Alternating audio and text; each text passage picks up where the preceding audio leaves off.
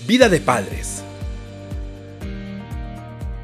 Un podcast especializado en pediatría y desarrollo de los niños. El doctor Jorge Martínez Vázquez despejará sus dudas en temas infantiles.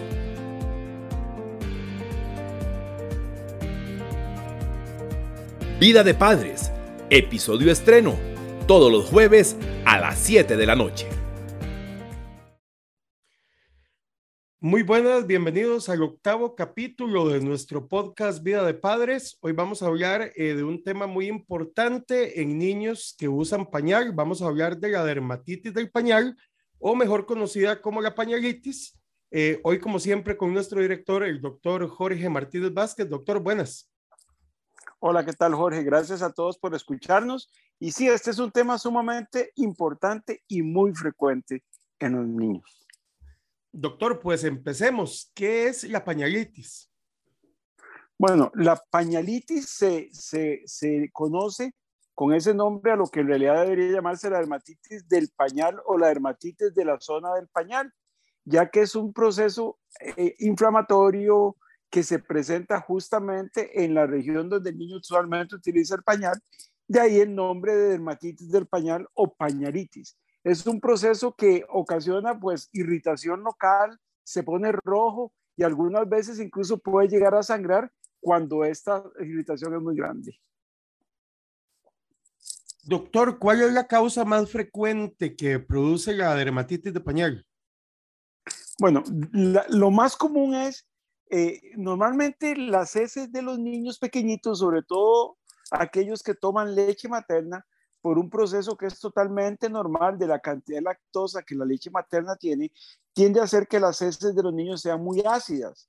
Y al ser estas heces muy ácidas, que repito, es algo normal y que es muy importante para que se establezca una microbiota intestinal sana, ocasiona esta irritación y va a tener mucho que ver cuánto tiempo está en contacto las heces con la piel del niño, ¿verdad? Qué tan líquidas sean estas heces y a la vez qué tan ácidas sean y también cómo sea la ventilación de esa zona. Muchas veces por, el proceso de, de oclusión que se, da por el pañal o, por, cuando se utilizan los, pañales de tela y se pone un calzón plástico, pues termina ocasionando este problema.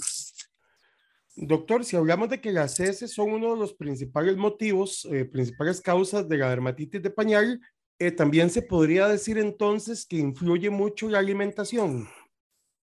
Sí, como dije anteriormente, eh, los niños que toman leche materna tienen heces muy ácidas, es normal, igual cuando toman fórmula.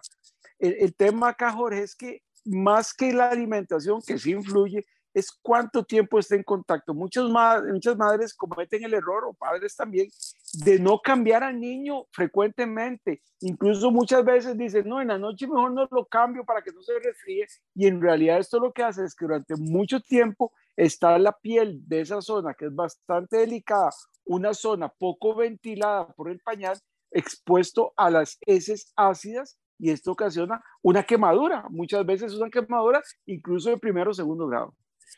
El caso de la orina, doctor. La orina también puede tener que ver, menos que las heces, pero también generalmente las orinas van a ser un poquito más ácidas que alcalinas y esto puede ocasionar este, irritación también perfectamente. ¿Hay alguna forma de prevenir la pañalitis? Sí, es cambio frecuente del pañal, o sea, evitar que el niño esté expuesto mucho tiempo a las heces. Y una cosa muy importante es que a veces no limpian bien al niño. A veces uno revisa el chiquitillo y tiene manchitas amarillas todavía de sus heces y eso es porque no los ha limpiado adecuadamente. Y esta, estas heces van a estar macerando la piel y ocasionando la quemadura. Entonces, lo más importante es el cambio frecuente del pañal. ¿Cuándo hay que cambiarlo? Apenas el padre o la madre se den cuenta que el niño defecó u orinó. Doctor, eh, ¿se debe poner crema cada vez que se cambia el pañal del niño o la crema también puede producir alguna irritación? Bueno, en general las cremas que se, ven, que se venden en el mercado para estas situaciones lo que hacen es formar una capa protectora para evitar el contacto de, la, de, las heces o las orinas con la piel, entonces tiene su beneficio. Pero por más crema que pongamos, si no se cambia el niño, lo vuelvo a repetir, frecuentemente no va a haber mayor, mayor beneficio. Entonces, más que la crema, más que todo eso es el cambio frecuente. Eh, doctor, dentro de las creencias populares que hemos visto durante la preparación del programa, eh, vemos que hay mucha gente que únicamente utiliza crema si ya hay una dermatitis. Eh, ¿Es eso correcto o, se debe usar siempre? Bueno, es, es, es, en, en, realidad no es incorrecto. Si, si la persona que toma esta política cambia frecuentemente al niño. De igual forma, nada gano con poner como si fuera crema pastelera, como mucha gente hace, la crema en, la, en la zona si no se cambia al niño. Muchas veces esto, esto, esto puede ocasionar más bien una situación y a veces ponen tanta crema que incluso, como usted dice, esa misma crema lleva a ocasionar una capa que se reseque muchas veces y irrita también la piel del bebé. Perfecto, doctor. Eh, otra de las cosas que vimos que, que la gente tiene como creencia es que ayuda mucho dejar al niño expuesto sin pañal un rato. ¿Es eso correcto? Bueno, desde el punto de vista de que ayude, pues sí ayuda a no estar en esa zona y también porque se dan cuenta que el niño se defecó, se orinó, ¿verdad? Eh, es poco práctico, eso sí es poco práctico, pero, pero desde el punto de vista de, de, de, cuando ya el niño está muy irritado, muy quemado, pues muchas veces sí les ayuda, les ayuda a sanar. Doctor, ¿un pañal desechable puede generar irritación?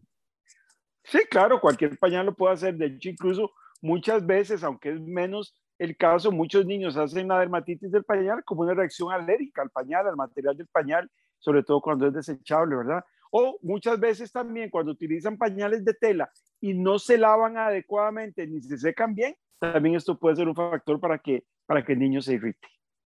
Eh, médicamente hablando, doctor, dejando de lado lo práctico y demás, eh, para el caso de la pañalitis, ¿es más recomendable un pañal de tela o un pañal desechable? Pues va a depender mucho. El, tema del pañal de tela y cuando, cuando nosotros iniciamos en esto de la pediatría, era muy común que, la, que las personas utilizaran pañales de tela. El problema con el pañal de tela es que siempre lleva encima un calzón plástico y este calzón plástico ocluía mucho la ventilación, no hay una adecuada ventilación de la zona, entonces esto favorecía también la irritación por, por mala ventilación, ¿verdad? Entonces, desde ese punto de vista, yo diría que el pañal desechable eh, tiende a ser un poquito menos favorecedor de la dermatitis del pañal que el pañal de tela, sobre todo si el pañal de tela va acompañado del, del calzoncito plástico. Ahora, Existen hoy día unos pañales que, que, que no son desechables, que tienen un, un, un, una, una, una, una ventilación más adecuada que no requieren el calzoncito plástico, que es el problema principal. Doctor, quiere decir también que un pañal de una medida incorrecta, un pañal muy tallado, que ya le vaya quedando muy pequeño al niño, eh, también le puede influir en la irritación. Sí, claro, porque hace presión, hace mala ventilación también. O sea, Ahí hay que buscar el tamaño adecuado, porque también si es muy flojo se les va a salir los líneas o las heces. Pero sí, entre más apretado, incluso muchas veces las pretinitas esas que tienen en las piernas, este bordecito o en la, o en la, o en la parte de atrás del pañal, muchas veces ocasiona irritación, sobre todo cuando se apretan mucho, eh, eh, eh, la piel empieza a sufrir. Doctor, ¿cuándo puede pensar uno que esa dermatitis es un hongo o algo más fuerte? Bueno, generalmente una dermatitis del pañal que tenga más de tres días, en un porcentaje muy alto de los casos, va a verse sobreinfectada por un hongo llamado cándida. Este hongo es un habitante normal del intestino, hay algunas formas de cándida en el intestino y entonces él se aprovecha de la piel irritada para crecer en la piel. Entonces, generalmente cuando ya no es solamente rojo, sino que vemos como rueditas, este, con el borde como activo y el centro como más planito, usualmente ya ahí hay un hongo y hay que tratarlo adecuadamente porque si no, no va a mejorar. Eh, doctor, bueno, me hablaba a usted ahorita en esta respuesta que son 72 horas lo que debe eh, como máximo tener un niño una pañalitis. ¿se debe eh, buscar un médico inmediatamente o solo si en esas 72 horas no hay mejoría? Bueno, esto va a depender mucho de, de, la lesión, ¿verdad? En promedio 72 horas, algunos tal vez se infectarán más tarde, pero sí es común que cuando un niño pasa más de 72 horas, es muy común que se infecte por un hongo. Ahora, el tratamiento es básico, el tratamiento es utilizar alguna crema, hay muchas en el mercado que pueden ayudar a sanar la pañalitis y una vez más el cambio frecuente. Algunas veces, Jorge, hemos visto algunos niños que hacen alergia a la toallita húmeda algunas veces utilizan toallitas que pueden tener alcohol, aunque en general no, no, no deberían tener alcohol, pero algunas veces, dependiendo de, de, de, ciertas situaciones, por error han puesto toallas húmedas que lo que tienen es alcohol y esto está totalmente contraindicado porque favorece la irritación. Ahora, cuando el niño está quemadito, por así decirlo, cuando tiene su pañalitis, poner cantidad de crema ayudaría bastante, una crema que tenga un cicatrizante, que tenga un poquito de lanolina, que, que, que humecte la piel, va a ayudar a que cicatrice más rápidamente.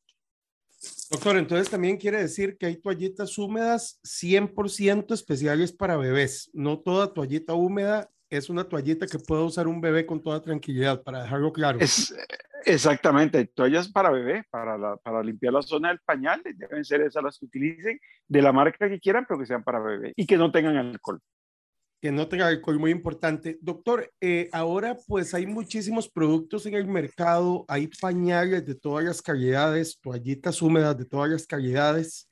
Eh, la calidad evidentemente va a dar una afectación también, ¿verdad? Ah, sí, claro, sí, sí, definitivamente.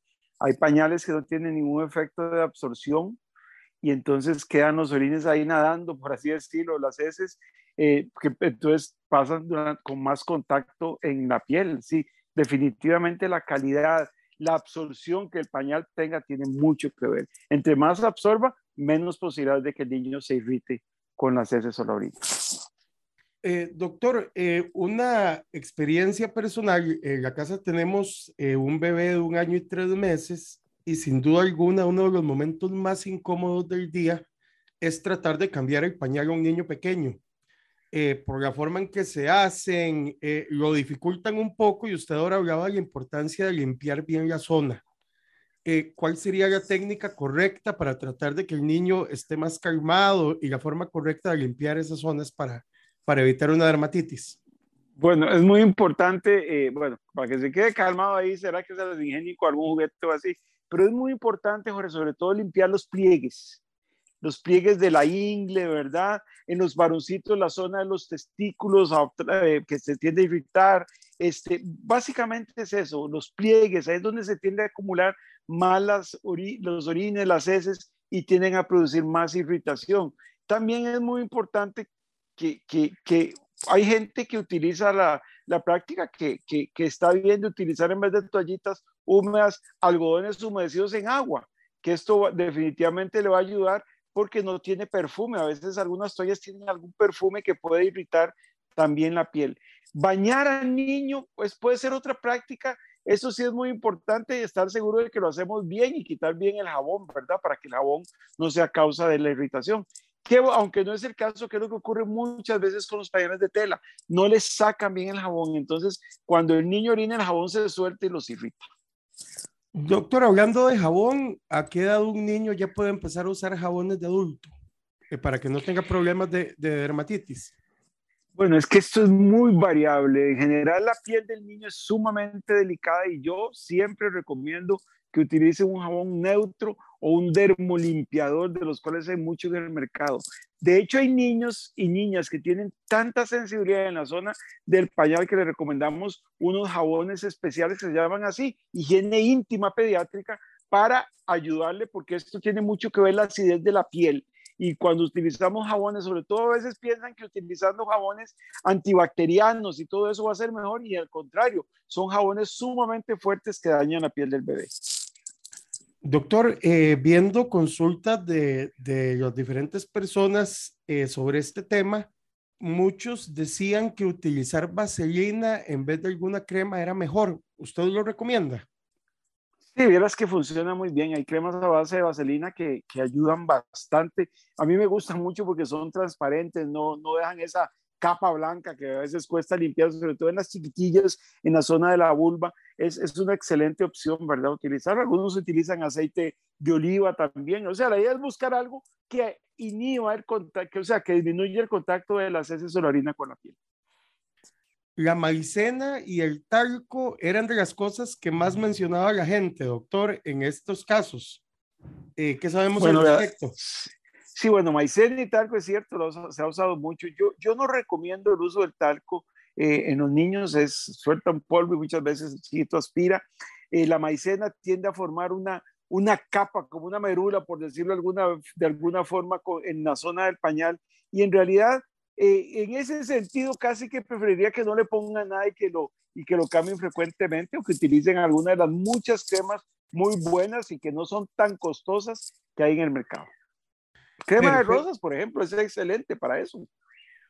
Perfecto, doctor. Muchísimas gracias. De esta manera prácticamente estamos abarcando eh, las preguntas y las diferentes dudas de la gente con respecto a la dermatitis del pañal.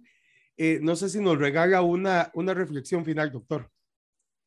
Sí, quizás lo más importante es que los, que los padres tengan presente que apenas se den cuenta que su niño se ensució ya sea orines o heces, lo cambien. Eso es lo más importante. Lo limpien adecuadamente y utilicen la crema que quieran utilizar. En general todas ayudan y todas van a proteger, pero lo más importante es el cambio frecuente.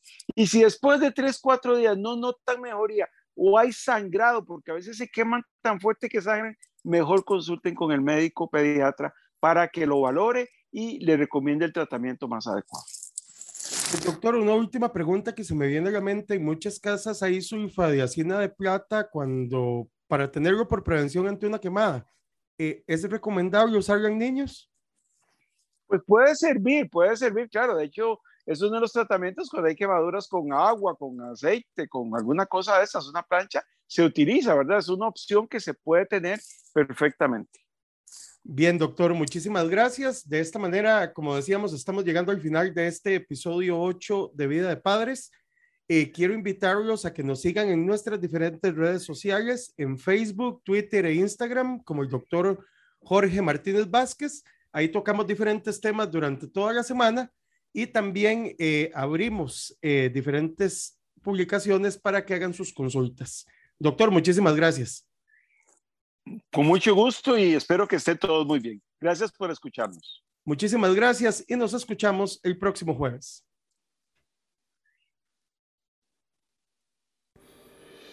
Vida de Padres. Un podcast especializado en pediatría y desarrollo de los niños. El doctor Jorge Martínez Vázquez despejará sus dudas en temas infantiles